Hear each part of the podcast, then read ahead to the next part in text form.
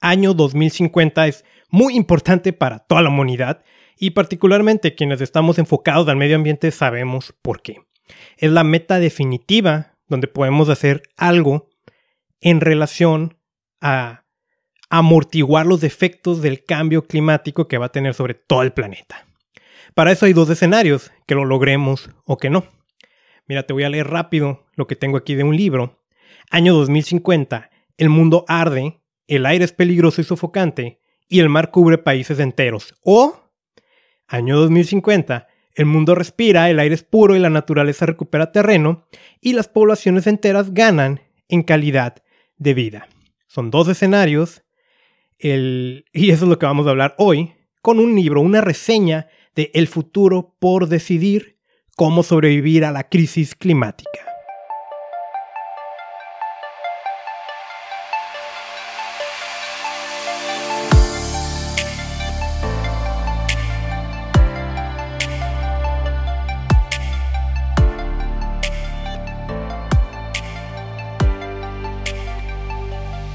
Bienvenido al espacio que te enseña a protegerte de la contaminación y de los químicos que están en tu entorno. El día de hoy vamos a hablar nuevamente sobre cambio climático y nuevamente traigo una reseña de un libro que me pareció bastante interesante, El futuro por decidir, que está coescrito por Cristiana Figueres y Tom Rivet Carnac. Ahorita te voy a hablar quiénes son ellos dos. Este libro, que la verdad es bastante digerible, bastante rápido de leer, me, gustó mucho porque mezcla un poco de idealismo con cuestión científica o, o al menos metiendo las referencias y es una guía de esperanza para quienes estamos involucrados en la temática de salvar al planeta por las emisiones de gases de efecto invernadero. Entonces, en ese sentido, ¿a quién le puede ayudar este, este episodio? Y sobre todo, pues motivarte a que compres el libro y, lo leas. Precisamente activistas, eh, políticos, tomadores de decisiones, empresarios, todos aquellos que emitimos y queremos dejar de emitir gases de efecto invernadero y que además queremos ser relevantes en la lucha, empezando por concientizar a otras personas. Esto nos va a ir guiando y digo, de repente el, objetivo no es estar referenciando libros, pero hay muy buena información. Y me refiero a objetivo de, este podcast, ¿no? Pero hay bastante muy buena información en los libros. Obviamente para mí son la principal fuente de conocimiento que podemos adquirir de una manera económica. Pero al decirte no, que no es el principal objetivo, es que de repente no, no esperes la perfección en todo lo que te voy a decir. Voy a mezclar también comentarios míos. Pero la idea es eso, ¿no? Que tengas una idea de qué es lo que se platica en este libro y, que ojalá lo puedas adquirir. Creo que vale la pena. Y, nada más para que te des cuenta, pues te voy a decir quiénes son los autores. Por, por un lado, tenemos a, Cristiana Figueres. Y, fíjate, el la persona, ¿no? Del 2010 al 2016, ella ocupó la posición de secretaria ejecutiva de la Convención en el marco de las Naciones Unidas para Cambio Climático. Dicho de una manera que tal vez hasta me quede corto, ¿no? Es una de las personas más importantes que hay y que tal vez así va a quedar marcada por la historia en el tema del cambio climático es la número uno en el tema de las Naciones Unidas. E, esa fue su posición del 2010 al 2016. Y Tom, Tom Rivet, eh, él trabajaba como director ejecutivo en una empresa llamada Carbon Disclosure Project. Y también pues menciona que es como monje budista. Se conocieron en el 2013 y empezaron a trabajar juntos. Este libro está escrito por ellos dos. Entonces, este libro nuevamente, ¿no? Está marcado como un poquito idealismo, pero con información relevante bajo la experiencia de estas dos personas que trabajaron en Naciones Unidas. O sea, son referencia definitivamente para el resto de las personas. Por eso me parece muy relevante este libro. Y la verdad es que sí está escrito de una manera en que lo podamos entender todos. Entonces, el, libro empieza mencionándonos cómo la historia del planeta está marcado por eras geológicas. ¿Sí? Y la última era glacial, pues duró 2.6 millones de años. ¿Sí? De, de ahí, pues, digo, la historia de la humanidad está marcada por estas eras glaciares. Pasamos a la última de era geológica llamada Holoceno. ¿sí? Que ahorita aquí ellos mencionan que pues ya se acabó esa era, ¿no? Y ahorita a lo mejor ya has escuchado el término, no me estoy adelantando, pero en el Holoceno lo relevante aquí fue que las temperaturas se equilibraron, había una variación promedio de un grado centígrado más o un grado centígrado menos, pero eso creó las condiciones propicias para que el planeta y la naturaleza evolucionara a lo que conocemos y la misma humanidad también tomara control o sobreviviera en ese entorno. Es desde el Holoceno donde las temperaturas nuevamente variaban un solo grado centígrado. De ahí pasa algo muy relevante. Llegamos a la era industrial, caracterizada porque, pues sí, el desarrollo, la modernidad, pero también empezamos a emitir muchos gases de efecto invernadero. Eso ha llevado a que estos gases hoy tengan una concentración muchísimo mayor que la última era glaciar.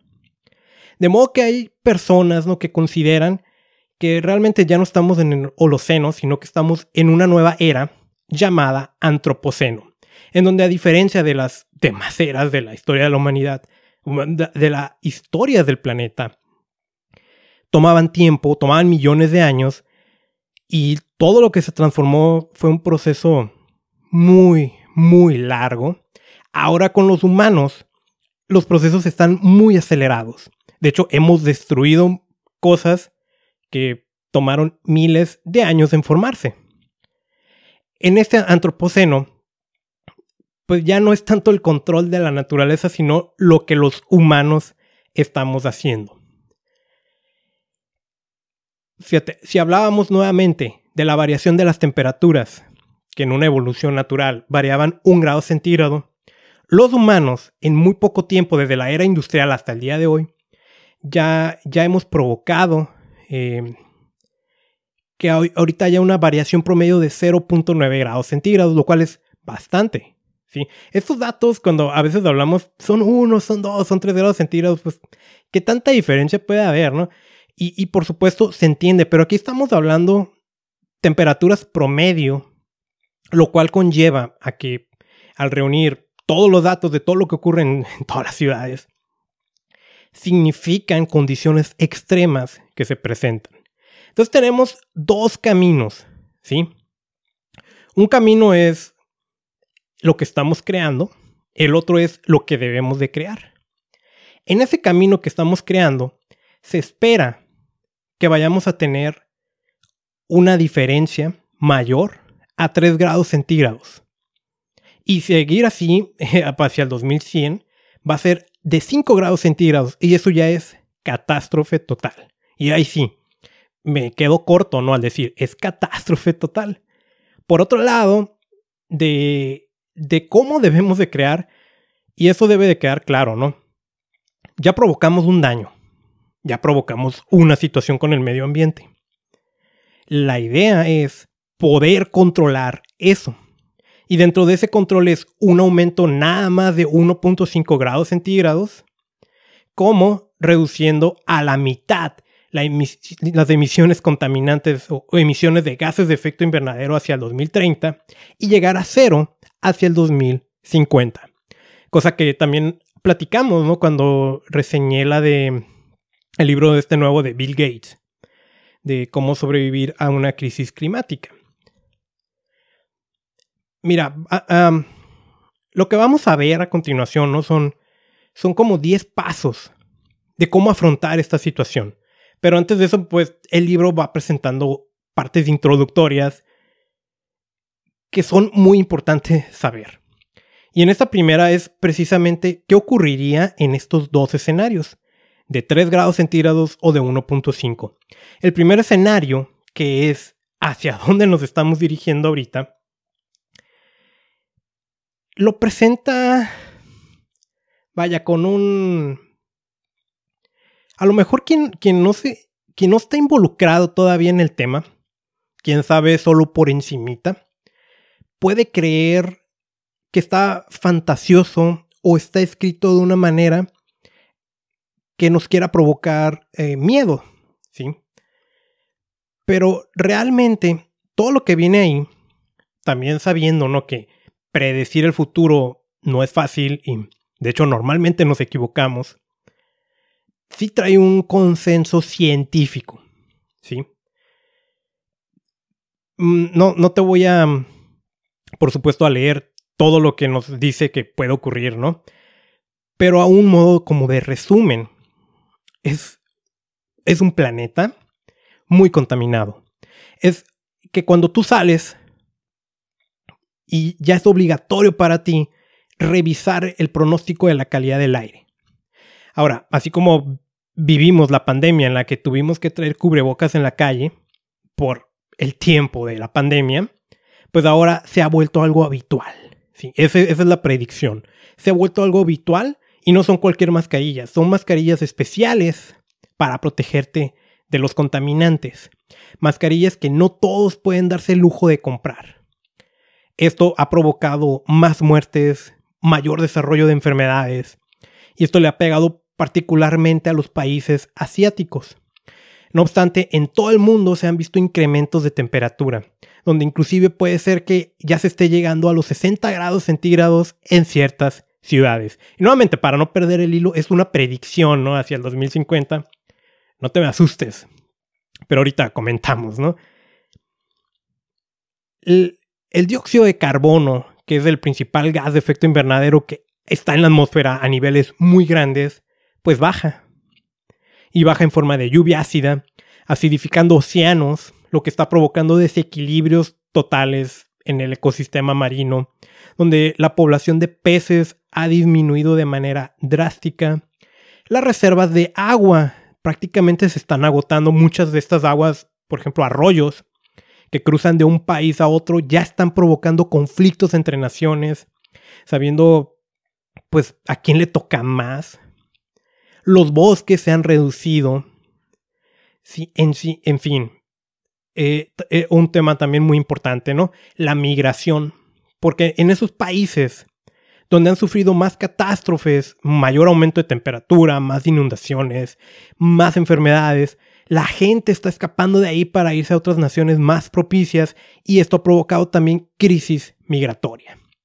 En fin, es un resumen muy muy breve. Está un poco fuerte cuando lo lees, pero es hacia dónde nos dirigimos, como vamos ahorita en el punto actual. Pero ahora, ¿cuál es el mundo que debemos de crear? Partiendo nuevamente, sí hay un aumento en la temperatura, pero fue un aumento controlable, controlable. Donde hubo acciones de forestación, de hecho, por ahí se empezó. Muchos países se transformaron gracias a esos ambiciosos programas de forestación, la cuestión agrícola cambió de los monocultivos tan dañinos que tenemos hoy a preferir plantaciones en base a árboles. La tecnología ayudó mucho para prohibir el uso, la venta de automóviles que funcionan con combustibles fósiles y en su lugar utilizar energías limpias para movernos, que inclusive la misma gente ya empezó a preferir otros sistemas de transporte porque se invirtieron eh, trenes eléctricos que no contaminan, donde los viajes por avión fueron reducidos, ¿no? Porque se tuvo que reducir la velocidad a la que iban para reducir emisiones, entonces la gente prefirió viajar en estos sistemas de transporte más modernos, donde ahora cada uno de nosotros ya genera su propia electricidad para su casa porque tenemos paneles solares y porque la energía que nos llega aparte es energía limpia. Todavía queda energía nuclear, pero se ha vuelto más costosa, pero hicimos esa transición. La cuestión migratoria continúa, porque sí hubo un aumento en las temperaturas, pero ya hay un consenso, ya hay un consenso internacional de cómo manejarlo, que inclusive la palabra crisis ya fue dejada de lado. Entonces tenemos como esos dos escenarios, así muy brevemente, de lo que puede ocurrir. Entonces, ¿qué es lo que preferimos? Como vamos ahorita con todos esos problemas de contaminación, donde tengamos que estar forzosamente vistiendo mascarillas, donde esos problemas meteorológicos como huracanes, tornados, va a ser cada vez más fuertes. donde se van a extinguir especies marinas, donde va a haber reducción de áreas verdes, guerras y todo, o la posibilidad de contenerlo y tener un mejor futuro. ¿Sí? Esos son los escenarios. Y no te voy a preguntar cuál quieres, ¿no? Porque es el que debemos de crear. Pero antes de eso debemos definir quiénes decidimos ser. Y el libro nos hace una recomendación de tres posturas que debemos adoptar para sobrevivir a esta crisis climática. Uno, optimismo testarudo. ¿Qué significa? Que entendamos que sí va a ser difícil, que entendamos todos los problemas que puede conllevar llegar a la solución de lo que queremos, pero ser testarudamente optimistas y como recordando ciertas cosas. Por ejemplo, el 50% de la energía que se produce en Reino Unido ya es limpia. El 100% de la energía que se genera en Costa Rica, Costa Rica, que por cierto esta Cristina, ella es de Costa Rica, el 100% ya es energía limpia, donde California tiene ambiciosos programas de energía, de generación de energía limpia. Y mira, nos pone ahí una frase que la apunté y que se me hizo muy interesante, que dice, el éxito no está asegurado, pero el fracaso es inconcebible. Y yo creo que esa frase resume muy bien lo que es el optimismo testarudo. Dos, abundancia interminable. Que aquí es, debemos de acabar con el paradigma de la suma cero. Ese paradigma es, si yo gano, tú pierdes, si tú ganas, yo pierdo. Debemos de olvidarnos ya de eso. No se trata de que alguien vaya a ganar y el otro vaya a perder. Esto, esto ocurre por algo como es la percepción de la escasez. Por ahí pone un ejemplo que más o menos recuerdo, ¿no? De con, si te vas a subir a, como a tu metro, ¿no? A, tu sistema de transporte. Em, sí, un metro, vamos a dejarlo así. Y hay mucha gente que se va a subir y ahí te andas peleando. ¿Por qué? Porque quieres el primer asiento que veas, te quieres ir sobre él. ¿Por qué? Porque hay una percepción de que se van a acabar. Cuando seguramente si no lo haces así, vas a encontrar uno más atrás. O tal vez si te vayas parado pero platicando con otras personas. O sea, es decir, no se trata de que unos ganen y otros pierden. Y espero que me haya salido bien este ejemplo. ¿eh? Creo que no conseguí el objetivo, pero esa es la idea. ¿Sí? Esto si lo vemos a un nivel macro, lo vemos cuando los países tratan de ponerse de acuerdo con las políticas de cambio climático, en donde países que están en desarrollo, pues ven que cuando se ponen estos objetivos, lo ven como un conflicto para ellos seguir creciendo económicamente, cuando los países desarrollados se aprovecharon durante décadas de las condiciones anteriores para crecer. Entonces ellos dicen, bueno, a mí me estás obligando a perder. Bueno, ahí es donde debemos de meter este paradigma de, la suma cero, eliminarlo, en donde unos ganan y otros pierden. Y la tercera, la regeneración radical. Y esto es cuidarnos a nosotros mismos. Cuando perdemos la esperanza de lograr algo, nos marchamos. ¿Sí? Entonces, eh, nos agotamos también. Y este es un tema muy interesante porque puede ser deprimente leer tanto de las noticias negativas que hay en torno hacia el medio ambiente. Y eso lo comprendo. ¿eh? El hecho de que estés recibiendo constantemente información como la que te acabo de dar, ¿no? De eh, que la contaminación va a estar muy grave, que se van a ir extinguiendo especies, que va a haber migración. Y, es que, bueno, la naturaleza de la situación conlleva a que nos metamos noticias negativas. Y eso tiene un nombre, la ansiedad ecológica. Y te adelanto, ¿eh? no sé todavía si va a ser la siguiente semana o en dos semanas, voy a publicar un episodio con una psicóloga hablando de ese tema. Pero bueno, primero eh, es normal, o sea, sí, sí ocurre esto. Esa presión que estamos recibiendo nos pone en un estado mental que no es conveniente y que nos puede llevar a enfermarnos. Entonces, eh, hay que cuidarnos a nosotros mismos, reafirmar y fortalecer nuestra capacidad regenerativa involucrar a todos aquellos que estén fuera y eh, inclusive ahí nos pone un término también muy interesante, ¿no? Que es el trastorno por déficit de la naturaleza, que también me gustaría platicar de eso posteriormente. Pero está muy relacionado esto con otras cosas que se han puesto de moda como los baños de bosque y, todo el beneficio que tiene que tú estés en la naturaleza. Entonces, si estás entre toda esa presión de estar recibiendo todos estos mensajes y tú particularmente eres un activista ambiental, cuídate. Esa, ese punto es muy importante porque si no estás bien, pues no vas a poder aportar mucho al movimiento. Y si pasa, sí nos afecta. Esa es una realidad. Entonces pasamos a las 10 acciones que nos recomienda Cristina y Tom de cómo afrontar la crisis climática. Fíjate, cuando, cuando hablamos de eso, ¿no? De cómo afrontar la crisis climática y nuevamente, ¿no? Quien no está involucrado en el tema puede como llevarse la sensación de que ya, se acabó todo, vamos a sufrir. Bueno, si estamos en una crisis, ya los efectos ya se están viendo, y la idea es amortiguarlos lo más que podamos. Ya entendemos cómo. De hecho, este es un libro que nos describe algunos pasos de cómo hacerlo.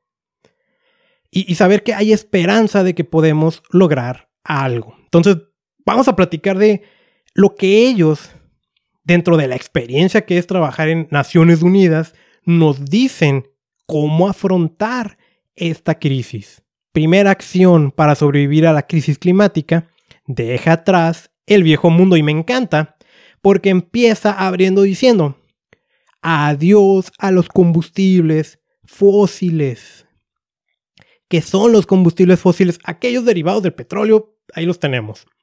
Gasolina, dice, todos aquellos que nos van a generar todos estos problemas de emisiones de gases de efecto invernadero.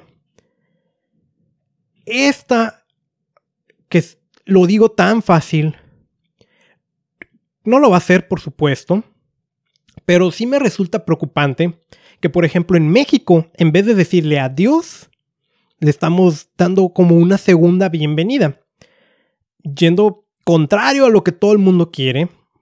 Y lo, lo he expresado, ¿no? ¿no? No se trata de que nos encerremos nosotros en una burbuja, porque de hecho es ese paradigma, ¿no? De unos ganan, otros pierden, que tenemos que quitar. Lo que nosotros hagamos va a afectar al resto del planeta. Y el hecho de que estemos apostando por lo viejo, a la siguiente generación de mexicanos les va a causar muchos problemas. ¿Sí? Y estamos actuando de manera egoísta en ese sentido y a lo mejor ni lo vemos. De hecho, esto puede llevar críticas, ¿no? Porque a, hay quien va a defender estas políticas y van a asegurar que es lo correcto porque así lo dice quien está a cargo. Pero de hecho hay un punto más adelante que precisamente nos habla de eso que se llama sesgo de confirmación. Entonces, decir adiós a los combustibles fósiles. Ahí, también, cuando nos quedamos atrapados ¿no? en ese pasado, ocurren cosas como en el Reino Unido, que ya tenían un programa muy ambicioso de aerogeneradores pues sí, traían por allá algo colateral, ¿no? Que ah, se ponían sobre entornos o paisajes rurales. Entonces hubo quien se opuso a eso porque cómo, o sea, cómo íbamos a, a decirle adiós de esa parte. Me parece que se redujo en 80% la producción de energía limpia en ese sentido. Y pues ahora, con todos los mensajes que hay de lo necesario que son, pues hubo un atraso en ese sentido, ¿no? Pero también el hecho de dejar atrás al viejo mundo es, ok, hay culpables, y sí los hay. Pero ahorita no estemos señalando a esos culpables. Ni modo, ya ocurrió. Señalemos eh, quién... señalemos soluciones. Y fíjate, el ejemplo es, de acuerdo a lo que dice el libro, y sí está referenciado, ¿no? Hace 40 años ya había empresas que tenían evidencia de que lo que estaban haciendo, sus emisiones contaminantes, generaban calentamiento en el planeta. hace 40 años. ¿Te imaginas lo que hubiera sido tomar acción 40 años atrás y no estar con esta presión de que tenemos que llegar a cero hacia el 2050? Pero ya ocurrió. Dejemos atrás eso. Eh, entonces nos dice, ¿no? Pues concéntrate eh, a dónde vas, no en dónde has estado. Construye resiliencia a la nostalgia y esto es un mensaje también particularmente hacia los políticos, la resiliencia hacia la nostalgia es entender, ok, eso es lo que fue, pero no necesariamente es lo que tiene que ser. Y nuevamente para mí, para México, en donde más aplica esta situación es decirle adiós a los combustibles fósiles. Nostalgia, sí, que bueno, expropiación petrolera y que ha sido el sostén de la economía nacional, pero el mundo está cambiando. Y nuevamente, por nosotros creer que por ahí es, le vamos a dejar un problema muy grave a los siguientes mexicanos, a la siguiente generación. Acción 2. Enfréntate a tu aflicción, pero mantén una visión de, de futuro. ¿Qué significa? Pues sí, que hay ahorita el problema y por ejemplo, si nosotros le preguntamos a gente mayor de 50 años con toda seguridad nos van a recomendar que, o nos van a responder que el clima sí está cambiando. De hecho, a mí en lo personal me ha ocurrido, ¿no? Cuando cuestiono a gente así, me dice, oye, es que sí, cada vez se siente más caliente. Y esa respuesta, que es una percepción, sí está comprobada, por supuesto, ¿no? Entonces es, ok, vamos a enfrentarnos a los problemas que están aquí, pero manteniéndolos eh, hacia dónde queremos ir están ocurriendo cambios en el clima, hay que aceptarlo, pero sabiendo o, mirando hacia qué es lo que podemos hacer. Aférrate a tu visión, pero mantente flexible y adaptable. ¿Sí? Y, y, mira, no podemos ni debemos rechazar el dolor, pero esa desolación debería alentarnos a seguir actuando. Básicamente es relacionado con el punto anterior, hace dos puntos. Está el problema, pero no permitas que eso te tumbe. ¿Sí? Eso es enfrentarte a tu aflicción. Debes de saber que hay algo que podemos hacer. Tercero, defiende la verdad. Y aquí ese es el sesgo de la confirmación que te decía hace un momento. ¿Cómo es esto? Eh, eh, eh, y es algo que todos sufrimos. ¿eh? Voy a poner un ejemplo X. Un ejemplo X. Vamos a suponer que tú crees con toda seguridad que las vacunas no tienen por objetivo protegernos de virus o enfermedades. Que el objetivo de las vacunas es inyectarte un chip para estarte rastreando y que el gobierno te esté espiando. Vamos a suponer que esa es tu creencia. Eso no tiene sustento hasta donde entendemos, no tiene sustento. Pero un día, un político, un líder político muy importante de tu país, agarra el micrófono y dice, las vacunas son para estar vigilando a la gente y por eso no debes de ponértelas. Vamos a suponer que eso es lo que dice. Y al escuchar eso, tú sientes mucho placer y le vas a decir a otro, ven, les dije y aquí está este político diciendo que estaba en lo correcto. Ese es el sesgo de confirmación. Entonces, con todo respeto, gente que vive aquí en México, tenemos ese sesgo de confirmación con el tema de las gasolinas. Cuando un líder político está diciendo que eso es necesario para sacar la economía mexicana adelante, y tú dices, yo sabía que era por ahí, sesgo de confirmación, cuando eso es algo que deberíamos dejar atrás, por tema de economía y por tema, por supuesto, de medio ambiente. Entonces, libera tu mente, aprende a distinguir entre ciencia y pseudociencia, que en esta época en la que se maneja muchísimo más información que en cualquier otro momento en la historia de la humanidad, tomamos por buenas cosas que no lo son. Y algunas cosas parecen muy ciertas, pero no lo son. Por ejemplo, hacia, la, hacia el Acuerdo de París, a los líderes que estuvieron ahí les estuvieron distribuyendo una especie de cuaderno, un, libro, que era como su objetivo era desenmascarar el mito del cambio climático. Y, decía cosas como que, bueno, la gente dice que el 97% de los científicos están de acuerdo con el cambio climático, pues eso es un mito. No, no es sustento, ok. Eso es pseudociencia. Ese libro era pseudociencia, pero estaba tan bien hecho, con un muy buen lenguaje, que hizo pasar como si fuera la verdad cuando no lo era. Entonces eso es algo que tenemos que cuidarnos mucho y lo estamos viendo ahorita y particularmente ahorita todavía en época de pandemia. Tenemos que aprender a diferenciar la verdad, o más bien la ciencia, de la pseudociencia. Y no te rindas ante los negacionistas climáticos, aquellos que no creen y no quieren creer. Hay que abordarlos. Eh, va a ser muy difícil que lleguemos con datos lógicos, con estadística. Primero hay que comprenderlos. ¿Por qué? ¿Por qué niegan el cambio climático?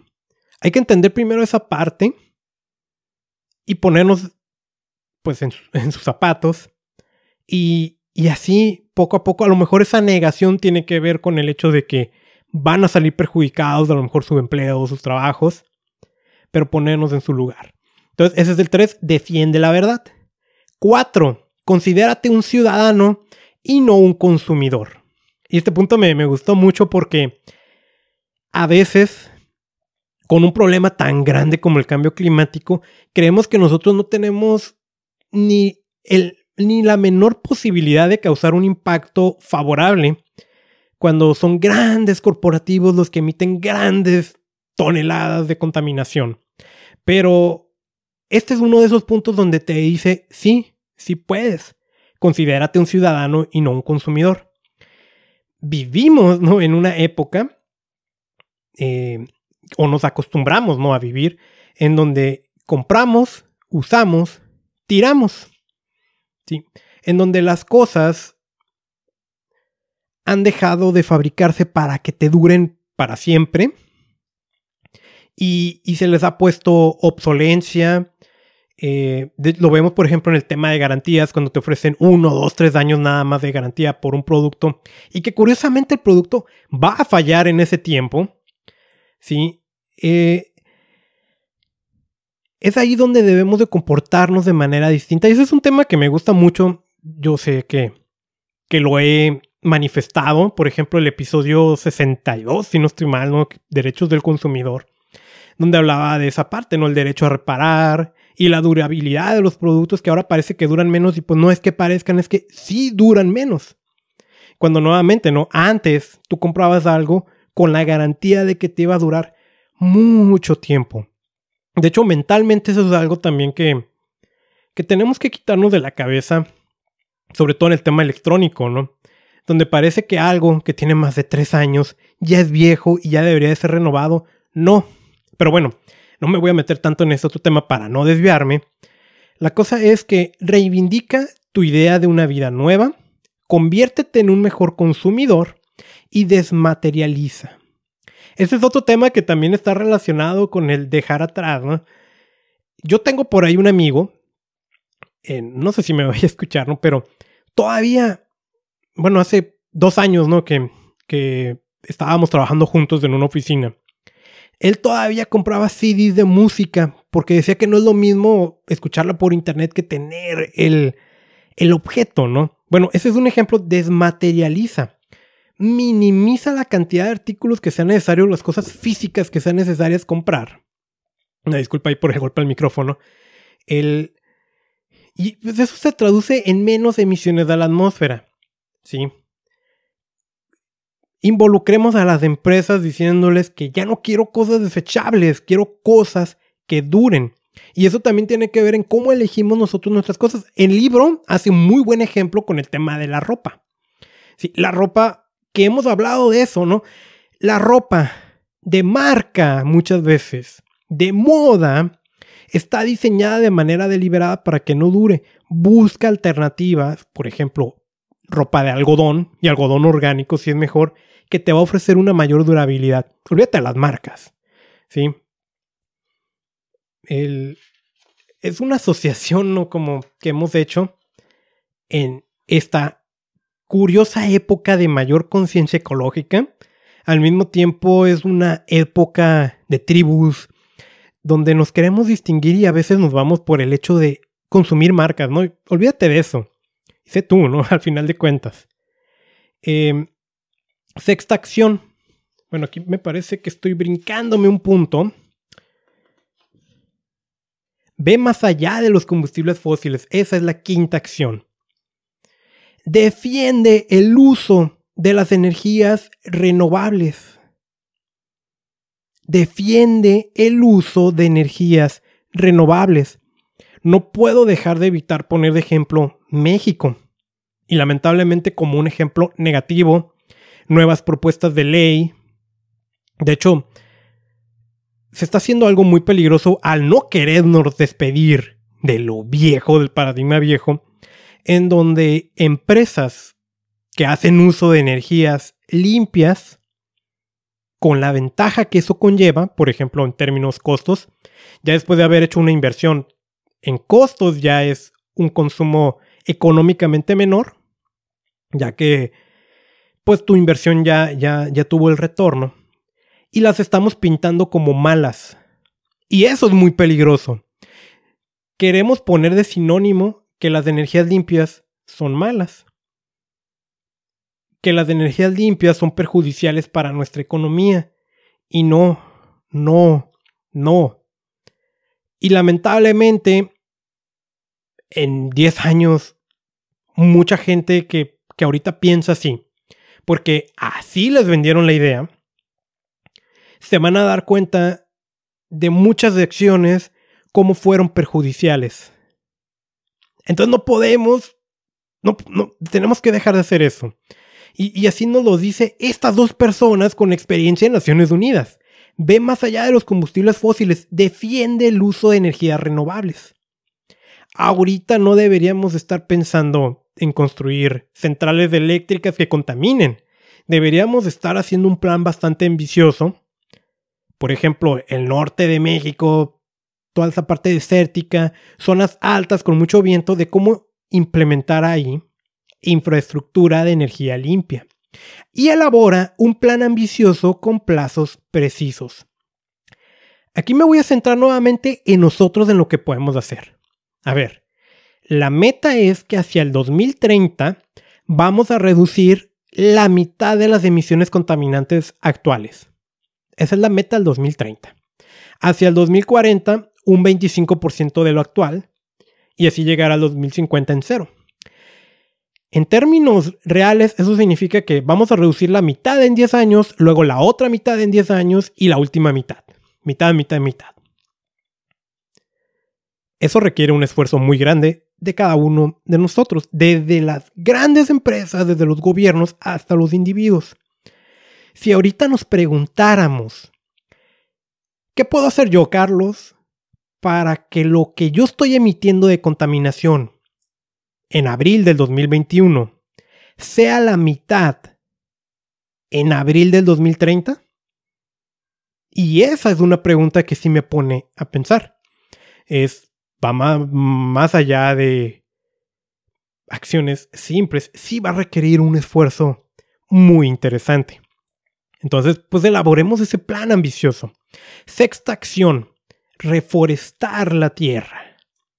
Mira, hemos talado, según la estimación, unos 3 billones de árboles y la mitad del suelo se ha degradado. En parte, esta deforestación, por ejemplo, el tema de la deforestación tropical, se debe a cuatro áreas, ¿no? La producción de carne de res, de soya, de aceite de palma y de madera. Particularmente en la carne de res. Es más del doble que las otras tres, que la soya, el aceite de palma y la madera. Entonces ahí tenemos a una de las principales causas que provocan la deforestación. Abro un paréntesis, ¿no? Como para señalar el caso del aceite de palma, el cual ha tenido una propaganda negativa ya desde hace años. No lo voy a defender. No, no voy a defender. No se te ocurra pensar eso, ¿no? Pero hay publicaciones oficiales que señalan que es cierto todo ese impacto que causa el aceite de palma. pero que sin su lugar utilizáramos otra cosa, sería peor. Entonces, el aceite de palma es el menos dañino, lo cual no justifica, sino que nos lleva pues a, preguntarnos, ¿no? ¿Por qué lo utilizamos? ¿Qué tenemos que usar? ¿Qué, comportamiento tenemos que tener para que se utilice menos? Y, y lo que se siga generando sea más sostenible. Entonces, eh, nuevamente, ¿no? Carne de res, soya, aceite de palma y la producción de la madera. Esta producción de la madera va a ser en general muebles y otro tipo de artículos. Pero entonces tenemos que los primeros tres son muy importantes por el tema de los alimentos y más considerando que la mayoría de los alimentos se desperdician. Entonces, para esta acción, la recomendación es plantemos árboles, dejamos que florezca la naturaleza, que esto es, que la tierra, en donde sea factible, retome sus procesos naturales, apostar por alimentos de origen vegetal y boicotear aquellos productos que contribuyen a la deforestación, donde volvemos a tomar nosotros el control no como consumidores, sino como ciudadanos, ¿no? Que era el paso anterior. Entonces, ¿cómo vamos hasta ahorita? Un break, un descanso. Eh, ya, vamos en el, vamos a entrar al séptimo paso. Espero que esta información te esté resultando interesante. Y nuevamente, ¿no? Esto es para inspirarte o motivarte a que puedas leer el libro, que puedas investigar más por tu cuenta. No tienes que estar de acuerdo con lo que se está mencionando aquí. Pero en donde sí no hay margen, ¿no? Y tenemos que aceptar que eso es lo que está ocurriendo. Estamos en una crisis climática y algo tenemos que hacer. De modo que el séptimo invierte en una economía limpia. ¿Cómo se miden las economías? Pues en general, ¿no? Producto Interno Bruto. Para ese Producto Interno Bruto está extraer, consumir, desechar. Eso lo vuelve un mal indicador si queremos un verdadero desarrollo sustentable y si, queremos una transformación verdadera para tener un mejor futuro. Porque el hecho de extraer, consumir y desechar demanda recursos. Una vez me lo explicaron de una manera bastante bien. Cuando el Producto Interno Bruto sube o es mejor, la contaminación sube. Cuando la contaminación baja, se cae el Producto Interno Bruto. De hecho, un ejemplo que se maneja ahí en el libro es que te imagines que vas a una cafetería. ¿Sí? Y cada vez que tú pides un café, te dan un vaso desechable. Ese vaso se produjo y te lo tomas, el café, y lo desechas. Estás contribuyendo a ese Producto Interno Bruto. El día de mañana, tú dices, ok, yo voy a cuidar el medio ambiente, entonces yo no quiero un vaso desechable y te llevas tu propio vaso. Dejas de contribuir al Producto Interno Bruto. Ayudaste al medio ambiente, pero se cayó en esa parte porque le pegaste a la economía de la empresa que está produciendo el vaso desechable. Ese es el problema con, con ese tipo de indicador. Entonces, por eso es invertir en economía limpia. En lo particular, ¿qué pudieras tú hacer? Pon tu dinero donde importa. ¿A dónde se está invirtiendo tu dinero? Y la gente puede pensar, ¿no? Aquí en México, bueno, yo no invierto en nada. Yo no soy inversor. Bueno, Afore, ¿no? Esta es la palabra clave. ¿A dónde se invierte el dinero que se va a tu Afore? Porque es una inversión. Y esa es una pregunta muy interesante. Hay que ponernos a investigar porque capaz que nuestro dinero se está invirtiendo en una empresa petrolera, en una empresa que está deforestando, que está metiendo resistencia a las energías limpias. Entonces, indirectamente, nosotros estamos contribuyendo. 8. Utiliza la tecnología de forma responsable. muchas cosas están pasando ahorita tecnológicamente, como la inteligencia artificial, lo cual ya se está volviendo parte de nuestra vida, de cada uno de nosotros. La inteligencia artificial ha sido muy importante para el desarrollo de una vacuna contra la COVID-19. ¿Sí? El, o el SARS-CoV-2, ¿no? Que es más bien el virus, no la enfermedad. Pero la inteligencia artificial ya está en todos lados. Y por ejemplo, ahí entra el vehículo autónomo. Y eso puede ser algo bueno o algo malo. En el futuro, y esto ya no es futurista, ¿no? En el futuro ya no va a ser necesario que tengas un automóvil. Tú vas a pedir en una aplicación que llegue un automóvil, va a llegar manejándose solo y te va a llevar a donde quieras, como si fuera un taxi sin conductor. Y ya no haber conductor va a abaratar los costos, ya no necesitas automóvil en ese sentido. Pero eso también puede ser algo o sea, puede ser eso bueno, también puede ser bueno la inteligencia artificial porque si tienes tu propio automóvil evitas accidentes. Y, la inteligencia artificial también puede poner ciertos parámetros de conducción para ah, un mayor ahorro de combustible. Pero tiene su contra, por ejemplo, ¿qué tal si, si con esa tecnología un gobierno represor te tiene bien vigilado de a dónde te estás moviendo? Bueno, también la, tecnología podría aumentar la disparidad de la riqueza.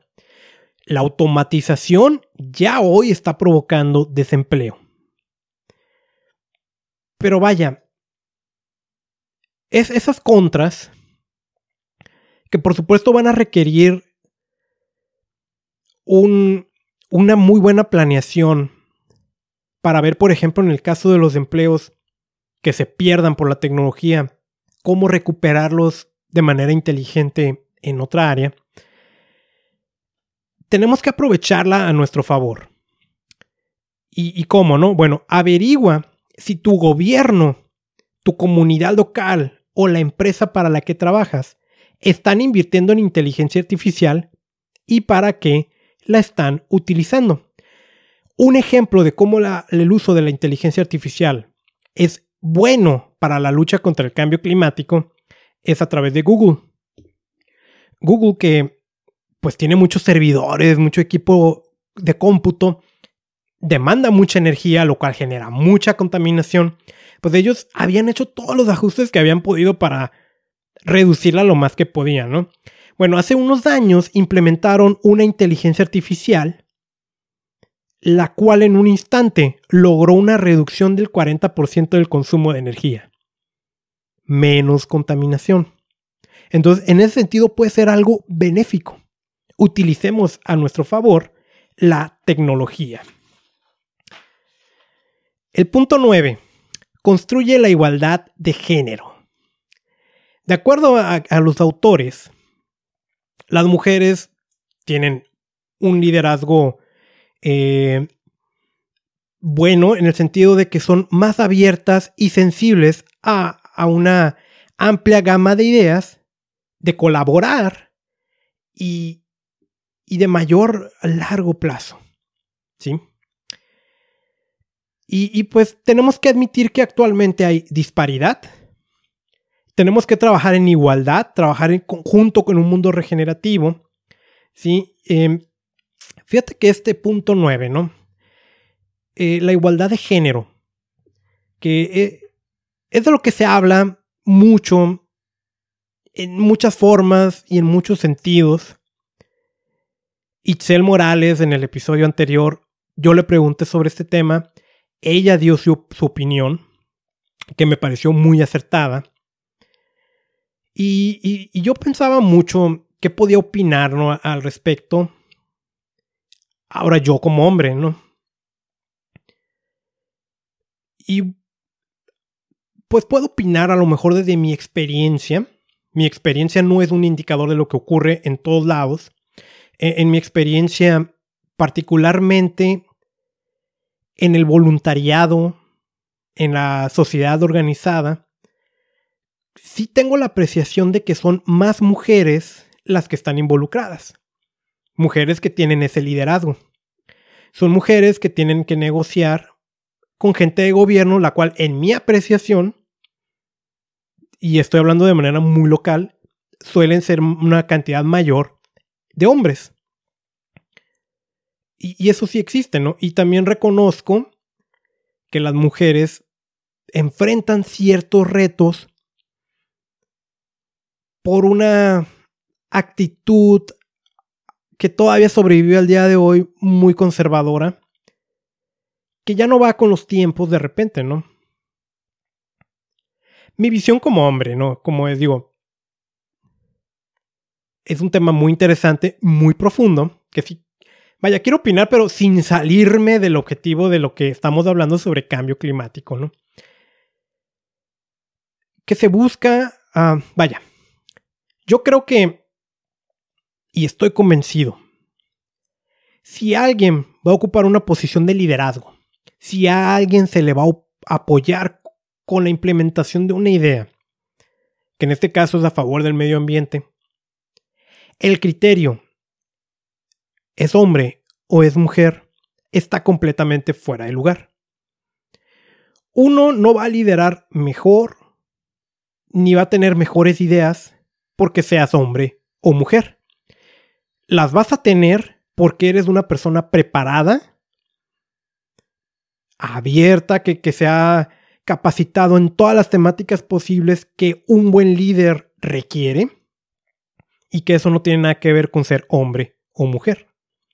Entonces, en el momento en el que el discurso de igualdad de género ya no se ha mencionado, si ya no se diga de igualdad de género, ya no se hable de equidad, que ya no sea necesaria una ley que diga 50% hombres, 50% mujeres, en ese momento creo que es cuando se habrá alcanzado el éxito.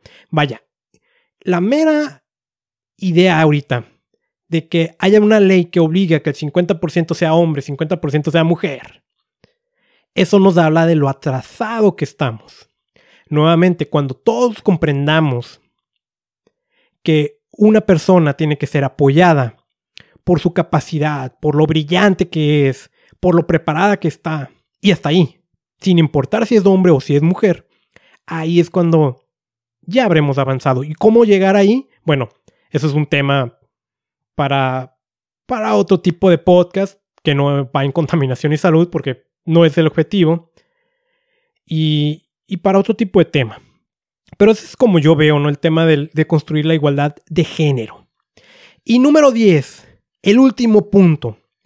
Participa en la política. Yo reconozco, ¿no? Yo he sido muchas veces negativo en relación a la política. Yo digo que la política y los políticos muchas veces como que me dan comezón, pero es necesario, porque si queremos eh, transicionar a un mundo regenerativo, necesitamos sistemas políticos estables y esos tienen que ser sensibles a las necesidades ambientales. Si no actuamos, si no estamos ahí con un ojo en este tema de la política, es peligroso. ¿Por qué? Porque muchas veces intereses corporativos capturan las democracias. Eso es lo que ocurrió por mucho tiempo con las tabacaleras. Entonces tenemos que pedir cuenta a todos los políticos. Elijamos líderes y votemos por estos políticos que tienen el cambio climático como máxima prioridad. Actualmente, a abril del 2021, en varias regiones de México va a haber elecciones. Yo sé que en México de repente tenemos prioridades como el tema de erradicar la violencia, ¿sí?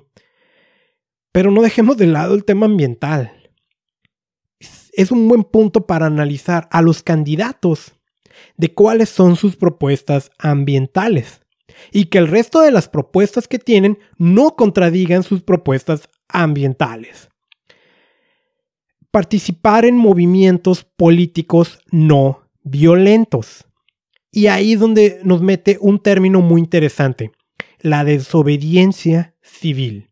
Y dice, no es solo una opción moral, sino también la manera más poderosa de influir en la política mundial. No violenta, esa es la clave. Aquí hay un dato muy esperanzador en ese sentido de, de, esta desobediencia civil. No violenta, que y ahí sí quiero ser muy, muy así, ¿no? Yo no me veo como ambientalista rompiendo libros, libros, ventanas, haciendo cosas que quemando cosas y así por influir en la gente que toma decisiones en relación al cambio climático. Yo no me veo haciendo eso. Y, por eso tiene que ser no violento. Violencia genera violencia. Así de fácil. Y sí hay ejemplos de cómo acciones no violentas tienen la capacidad de cambiar el mundo. Sí los hay. Que no te engañen, sí los hay. Pero el dato esperanzador aquí es este. Cuando el 3.5% de la población se involucra, hay éxito. Solamente el 3.5%. Esto significa que de cada mil personas que viven en una ciudad, con que 3 a 4 estén involucradas, va a haber éxito. Eso es una muy buena noticia. 3.5% de una población no es un número imposible de alcanzar. Y retira tu apoyo a corporaciones que ejercen presión. Entonces, estos fueron los 10 puntos de este libro. Espero que te haya gustado. ¿sí? Eh, espero que te motive a comprarlo. Estoy tratando de agarrarlo, ¿no? Porque lo dejé a un lado. A ver. Sí, esta parte del audio va a estar como extraño, ¿no? Pero la idea es motivarte a comprar este libro, El futuro por decidir, cómo sobrevivir a la crisis climática, escrito por Cristiana Figueres y Tom Rivet Karnak, ambos con experiencias en Naciones Unidas en relación al tema del cambio climático. Espero que te haya gustado. Sí. finalmente, pues decirte, tenemos mucho que hacer y poco tiempo. Estamos en el 2021. Cuando menos cuenta nos demos, vamos a llegar al 2030. Y ojalá hayamos alcanzado esa primera meta de reducir a la mitad lo que está ocurriendo hoy. También pues te invito, ¿no? A, a un comercial. Tú sabes, ¿no? Que la contaminación nos provoca daños. Digo, ya en los siguientes episodios vamos a, retomar algunas cuantas cosas. Por ahí quiero hablarte de los parabenos, por ejemplo, que increíblemente no te he hablado de eso. Y es de lo más común, ¿no? Pero la contaminación deteriora tu salud. Y hay acciones que tú puedes hacer para protegerte. Y una de esas cosas que yo te he promovido es darle a tu cuerpo lo que necesita. Y lo que necesita son micronutrientes. Con eso puedes amortiguar algunos de los daños que provocan los contaminantes en ti. Una buena idea es tomar suplementos nutricionales y hay una sola marca que yo me atrevo a recomendar y que yo mismo utilizo. ¿Cuál es? Bueno, te invito a que visites mi tienda en línea, reiniciate.usana.com. Nuevamente, reiniciate.usana.com. Ahí vas a encontrar una serie de productos. En lo personal te recomiendo Cell Essentials y Biomega Cell Essentials son dos frascos, vitaminas, antioxidantes, minerales. ¿sí? Biomega es omega 3 eh, de aceite pescado libre de mercurio. ¿Te acuerdas que publiqué un episodio hablando de los alimentos marinos contaminados? Ese está libre de mercurio. Y mira, uno de los órganos que más sufre en entornos contaminados es el hígado. Un producto que ayuda o promueve a una buena salud de tu hígado es Usana HPS. Entonces, reiniciate.usana.com. Este es un mensaje que hago yo como distribuidor independiente, no lo hace el corporativo de Usana. Eh, mi número como distribuidor es 959358. Yo soy responsable de esta información, nada más yo. Y me despido invitándote a que te suscribas a este podcast, a que lo compartas con la gente que le pueda interesar, que visites redes sociales como Contaminación y Salud soy Carlos Bustamante y mi misión es enseñarte a proteger tu salud de la contaminación.